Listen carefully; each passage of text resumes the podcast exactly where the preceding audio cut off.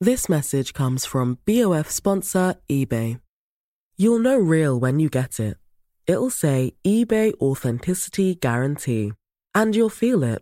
Maybe it's a head turning handbag, a watch that says it all, jewelry that makes you look like the gem, or sneakers and streetwear so fresh every step feels fly. eBay gets it.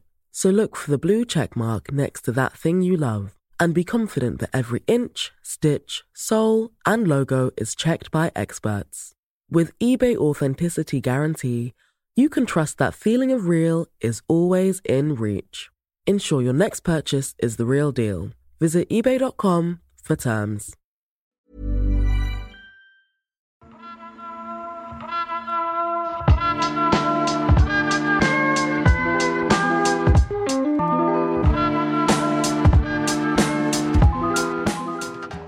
Vos vêtements et votre façon de les acheter font du mal à la planète.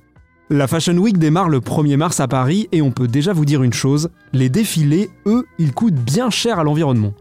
Ça, c'est clair. D'après une étude publiée en 2020 par l'ONG Carbon Trust, la Fashion Week autour du monde, Donc les défilés des marques de haute couture qui présentent leurs nouvelles collections pour les néophytes. voilà, et ben tous ces différents défilés autour du globe, ils génèrent 241 000 tonnes de CO2 chaque année. Ça, dis-toi que ça équivaut à peu près aux émissions annuelles de 51 000 voitures. 51 000 voitures, c'est pas possible, chaque mannequin se déplace en jet privé là. Bah ouais, ça pollue la haute couture. Mais tu sais quoi? Toi aussi tu pollues avec tes fringues. Et même quand tu crois bien faire en achetant des vêtements d'occasion, ce que clairement tu fais vu ton pull tout pourri, eh ben tu salis la planète beaucoup plus que tu ne l'imagines. Alors un, détends-toi, et deux, t'es pas vraiment mieux fagoté que moi, mais t'as raison. Avoir le bon réflexe quand on achète des vêtements, c'est loin d'être aussi évident que télécharger une appli à la mode, comme vous allez le découvrir dans L'envers du décor, le podcast environnement du service science du HuffPost. Dans l'envers du décor, tous les 15 jours, on vous parle d'environnement sans prendre de gants pour faire un tri sélectif bien sûr de nos certitudes et idées reçues. Parce que vous pensez sûrement que la planète va mal, et franchement vous avez raison, mais on voudrait vous aider à comprendre d'où viennent vraiment les problèmes et peut-être même trouver les solutions qui vont avec. Moi, c'est Mathieu Balu, journaliste scientifique qui aimerait désespérément avoir du goût, mais en est visiblement dépourvu.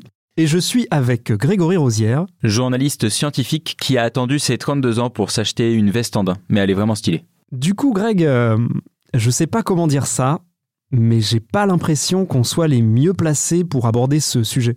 Tu sous-entendrais par là qu'on n'a pas la super classe, voire qu'on fait un peu de la peine à voir, c'est ça? Ouais. Honnêtement, les gars, euh, c'est un peu ça. Valentin L'épisode d'aujourd'hui sera donc organisé avec mon aide, Valentin Étancelin, journaliste culture qui a peut-être trop souvent tendance à privilégier le style avant l'utile. Du coup, Valentin, merci d'être là, mais si c'est pour nous dire que l'industrie du vêtement pollue, bah ça je pense que tout le monde est déjà au courant en fait. hein. C'est déjà une bonne chose à savoir. D'accord, mais est-ce que cette pollution, elle est indépendante de ce qu'on achète, du type de vêtements, de quelle marque, etc. Alors d'abord, il faut bien comprendre l'étendue du problème. La pollution liée aux vêtements, à l'habillement, c'est plus que les vols internationaux et le trafic maritime mondial réunis, soit 1,2 milliard de tonnes de gaz à effet de serre chaque année. Ah ouais, là c'est quand même nettement plus que les mannequins de la Fashion Week. Et en plus de ça, même sans parler de CO2, tous ces vêtements, ils sont faits en majorité avec des fibres synthétiques, donc avec du pétrole. Ah, mais c'est pour ça que Greg, t'as l'air d'un fossile Bah si les gars, les énergies fossiles quoi. Non mais ignore-le Valentin, il fait toujours ça. Donc ces fibres synthétiques, c'est ça la catastrophe pour l'environnement, c'est ça le problème? Alors oui, euh, mais ça va surtout au-delà de la question du synthétique ou pas synthétique. Le problème essentiel, c'est qu'on consomme des vêtements comme jamais dans notre histoire et ça augmente à toute vitesse. D'après l'ADEME, l'Agence pour la transition écologique, on achète deux fois plus de vêtements qu'il y a 15 ans. Ah ouais, 15 ans, c'est il y a pas si longtemps que ça. Hein. À l'époque, la pandémie qui nous faisait peur, je me rappelle, c'était le H5N1. À l'époque, moi, je me rappelle aussi, la France allait en finale de la Coupe du Monde grâce à Zizou. Et puis bon, elle la, elle la perdait quoi, grâce à Zizou. Mais attends, je croyais qu'on avait gagné la Coupe du Monde. Faut vraiment que tu te mettes au sport, toi. Et puis, il y a 15 ans, c'était aussi le moment où Casino Royale sortait au cinéma. Je sais pas si vous vous rappelez, mais c'est le premier James Bond avec Daniel Craig. Donc oui, c'était vraiment pas il y a un siècle, et ça va continuer d'empirer. Le WWF prévoit une augmentation de 60% de la production mondiale de vêtements entre 2015 et 2030. Non mais comment on peut arriver à des chiffres pareils? D'accord, la démographie elle augmente, tout ça, mais là c'est démentiel, non? C'est pas seulement qu'il y a plus de consommateurs. Le problème, c'est que nos habitudes de consommation ont changé. poussée par les leaders du secteur qui veulent nous faire consommer plus vite. Ah oui, donc les leaders du secteur, là c'est Zara, H&M, tout ça. Ou qui habille pour Mathieu Mais c'est très bien qui habille. Mhm. Mhm. Mathieu a pas tout à fait tort, mais il faut dire que cette habitude d'acheter un vêtement pour le mettre une poignée de fois maximum avant de le jeter, ça porte un nom, ça s'appelle la fast fashion. Fast fashion. Le t-shirt enfant manche longue à 2 euros. Le t-shirt Oxbow est à 14,95€. 2,99€ le t-shirt homme ou femme. Fast fashion, on traduirait ça comment? La mode rapide? Moi je dirais plutôt la mode jetable, mais je pense que Valentin va pouvoir nous expliquer en détail ce que c'est la fast fashion. La fast fashion, c'est quoi? C'est un modèle de consommation qui favorise un mode d'approvisionnement en vêtements visant à répondre rapidement aux dernières tendances de la mode en actualisant fréquemment les articles en magasin. Plus de turnover en boutique, c'est plus de nouveaux produits à mettre en avant, plus de désir d'achat pour les consommateurs, donc à la fin un plus gros chiffre d'affaires. Derrière tout ça, il y a une prouesse technique, avec une chaîne de production ultra rapide où un mois à peine s'écoule entre le dessin du vêtement et son arrivée en boutique. Résultat, là où les grands couturiers ont 4 collections par an, les enseignes de prêt-à-porter en ont 52, une par semaine.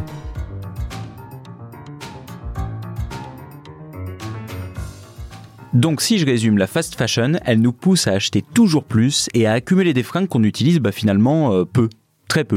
Mais du coup, euh, des fringues cheap, euh, pas chères quoi. Sinon, on n'aurait pas les moyens. Voilà, et ces vêtements pas chers, donc d'une qualité bah, pas terrible, c'est une grosse partie du problème. Voilà, tu vois Mathieu, tu fais partie du problème avec tes pulls à deux balles. Parce que toi qui achètes des jeans à 1 euro pour ton fils, tu fais pas partie du problème.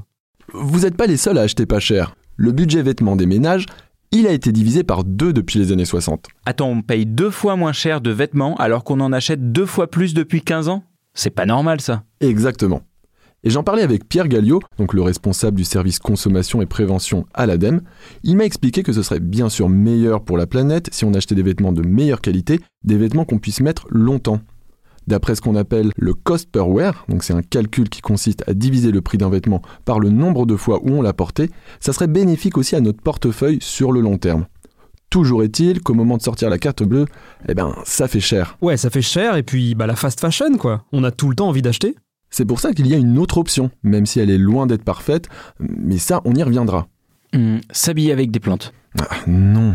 Euh, aller vivre dans des pays chauds, comme ça on a moins besoin d'acheter des pulls et tout ça. Ah bah ça serait bien pour Mathieu ça. Et non, non plus.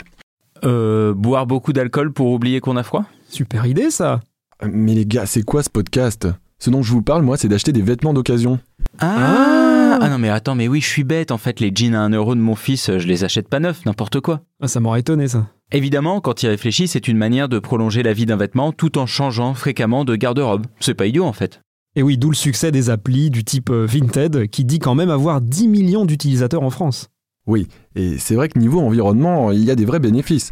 Une étude de 2020 parue dans une revue avec un nom très très très très long The International Journal of Life Cycle Assessment. le démontre, même si en vrai on pouvait s'y attendre. Acheter un pantalon déjà utilisé plutôt qu'un neuf, ça bénéficie à l'environnement. Un t-shirt réutilisé, au lieu d'être jeté par exemple, on allège son coût environnemental, sa contribution au réchauffement climatique de 14%. Bah c'est plutôt logique, hein, on économise de l'énergie, des matériaux. Des déchets liés à la production, etc. Exactement. Et puis on parlait du CO2 dégagé tout à l'heure par les défilés de mode. Ah oui, je me souviens, c'était égal aux émissions de 51 000 voitures pendant un an. Voilà. Eh bien, dites-vous qu'un rapport commandé par les pays du nord de l'Europe a établi que là-bas, donc dans une poignée de pays seulement, si on réutilisait les textiles systématiquement, on économiserait la pollution de 42 000 voitures par an. Soit presque autant que pour tout le monde de la mode. Eh ben voilà, c'est génial ça. Quand je dis que j'ai raison d'acheter des fringues d'occasion pour mon fils. Écoute, t'es loin d'être le seul, Greg. 40% des Français ont acheté au moins un vêtement d'occasion en 2019. Mais, il y a un mais, il y a un problème, les gars. Vous vous rappelez quand j'ai parlé de notre consommation qui augmente? Ah non, non, pourquoi t'as dit ça Le WWF prévoit une augmentation de 60% de la production mondiale de vêtements entre 2015 et 2030. Qu'est-ce qui s'est passé là? Non mais en fait, laisse, c'est qu'il fait ça à chaque fois parce qu'il pense que ça permet... Non, mais c'est pour que l'auditeur comprenne à quoi tu fais référence. Et puis bon, j'aime bien le bruitage. En tout cas, un paquet d'associations accuse les applis comme Vinted d'encourager encore plus notre consommation effrénée de vêtements. L'ONG Zero Waste France parle même d'achats compulsifs, qui seraient provoqués par les prix très très bas et la variété qu'on trouve sur les sites d'occasion. Alors ça c'est clair, moi par exemple les jeans pour mon fils, je les achète sur Vinted. Et évidemment, c'est un euro le jean, mais par contre, il y a des frais de livraison et j'en vois plein. Donc je me dis, autant que j'en achète 10 d'un coup. Au final, il a 20 jeans et puis euh, je sais pas où les foutre. hein. Eh mais ça, ça me rappelle un truc qu'on avait vu dans un podcast précédent sur l'empreinte carbone numérique, c'était l'effet rebond. Exactement. L'effet rebond, c'est quand tu crées de la consommation supplémentaire en déculpabilisant les consommateurs qui se disent qu'après tout, bah, ils achètent des fringues déjà utilisées. Du coup, non seulement c'est pas cher, mais en plus, euh, c'est écolo. Voilà. Et comme me disait Pierre Galliot, il y a même un effet pervers de l'occasion qui est encore pire que ça. La durée de vie moyenne d'un vêtement, c'est environ 2 à 5 ans. Si jamais tu te lasses d'un vêtement et qu'au bout de 6 mois tu le vends sur un site d'occasion, quelqu'un d'autre va le récupérer. La personne qui va l'acheter va avoir le même réflexe, parce que c'est un vêtement d'occasion, parce que c'était pas cher, bref, elle va le garder 6 mois avant de le vendre. Et la troisième personne, tu peux être certain qu'elle ne le gardera pas plus de 6 mois à son tour. Et comme c'est un vêtement qui a servi à trois personnes différentes, elle va le jeter. Résultat, mon t-shirt Bob l'éponge, il aura duré seulement bah, 6 plus 6 plus 6, donc 18 mois avant de finir à la poubelle. Bref, ça veut dire que acheter d'occasion, c'est pas vraiment une solution. Disons que c'est bien quand ça décale la fabrication d'un autre produit. Par exemple, si trois personnes d'affilée portent ce même t-shirt Bob l'éponge jusqu'à ce qu'il ne soit plus utilisable, il n'y aura pas eu besoin d'en produire un neuf. Mais si dans le même temps on agrandit sa garde-robe et on porte ses vêtements moins longtemps, bah on perd beaucoup cet avantage. C'est toujours cette histoire de fast fashion qui nous met dedans, si je comprends bien. Ces chaussures m'ont jamais suivi avec le reste de ma garde-robe. J'adore les sacs. Si t'es comme moi, donne une seconde vie à tes vêtements. Moi, je vends tout. Faites de la place en vendant vos vêtements.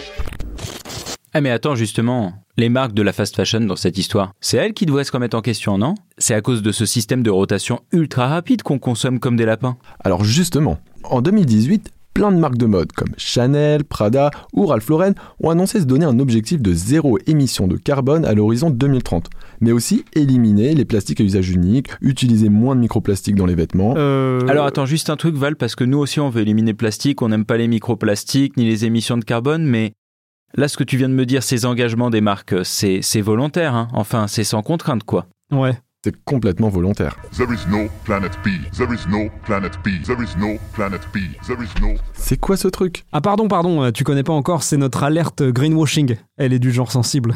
Ouais, enfin faut dire que là on est quand même sur du bullshit de haut niveau, non? Ça c'est clair.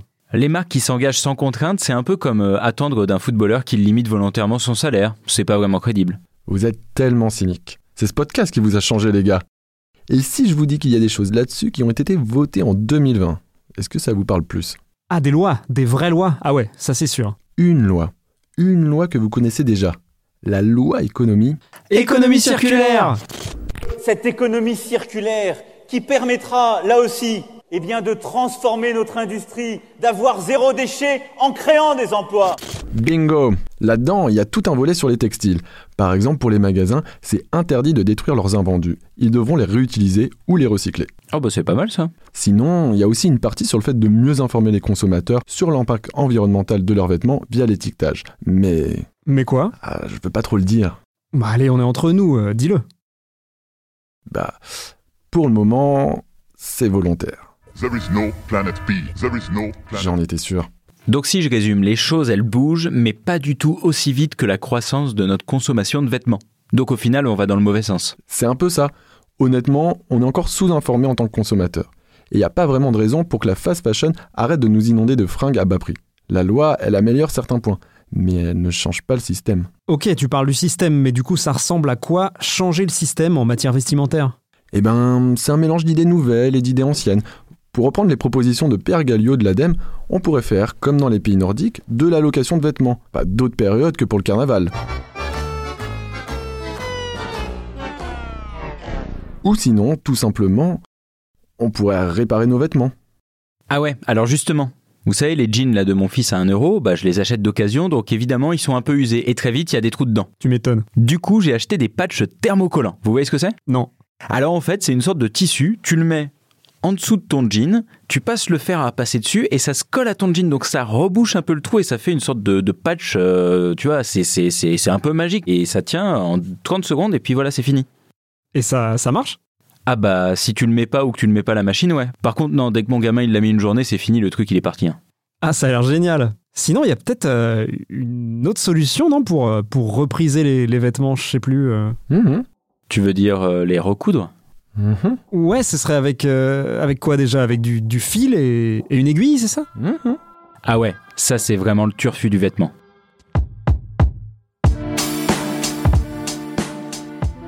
Quand on s'habille, on pollue. Et ça, c'est quelles que soient nos habitudes. Qu'on achète chez Zara ou chez Vinted, on contribue à la circulation toujours plus rapide des vêtements, donc à la pérennité d'un système où les fringues sont jetées après seulement quelques utilisations. Ce système, c'est la fast fashion, et en tant que consommateur, c'est difficile de ne pas y adhérer parce qu'il est partout et qu'on cherche tous à faire des économies. C'est bien pour ça que tant que le système lui-même ne changera pas, le prêt-à-porter n'aura pas réussi à se mettre au vert, quelles que soient les initiatives écolo d'un créateur ou d'une marque.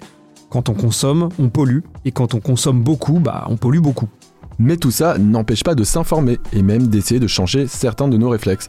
Garder des fringues un peu plus longtemps, voire acheter du fil et une aiguille plutôt que de les mettre à la poubelle, ça ne changera pas la planète. Mais ça pourrait bien faire de vous un pionnier du nouveau monde. Un monde où justement on consomme un peu moins de textiles.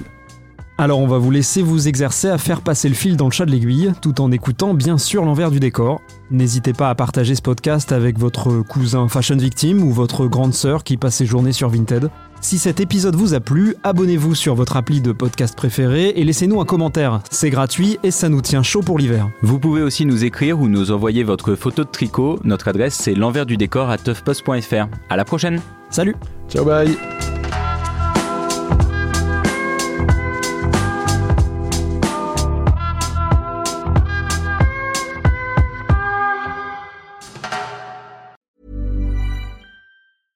Small details are big surfaces. Tight corners are odd shapes.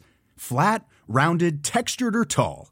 Whatever your next project, there's a spray paint pattern that's just right. Because Rust new Custom Spray 5 in 1 gives you control with five different spray patterns.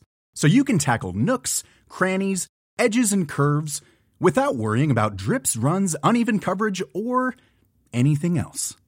Custom Spray 5 in 1 only from rustolium This message comes from BOF sponsor eBay. You'll know real when you get it. It'll say eBay Authenticity Guarantee. And you'll feel it. Maybe it's a head turning handbag, a watch that says it all, jewelry that makes you look like the gem, or sneakers and streetwear so fresh every step feels fly. eBay gets it. So look for the blue check mark next to that thing you love and be confident that every inch, stitch, sole, and logo is checked by experts. With eBay Authenticity Guarantee, you can trust that feeling of real is always in reach. Ensure your next purchase is the real deal. Visit eBay.com for terms.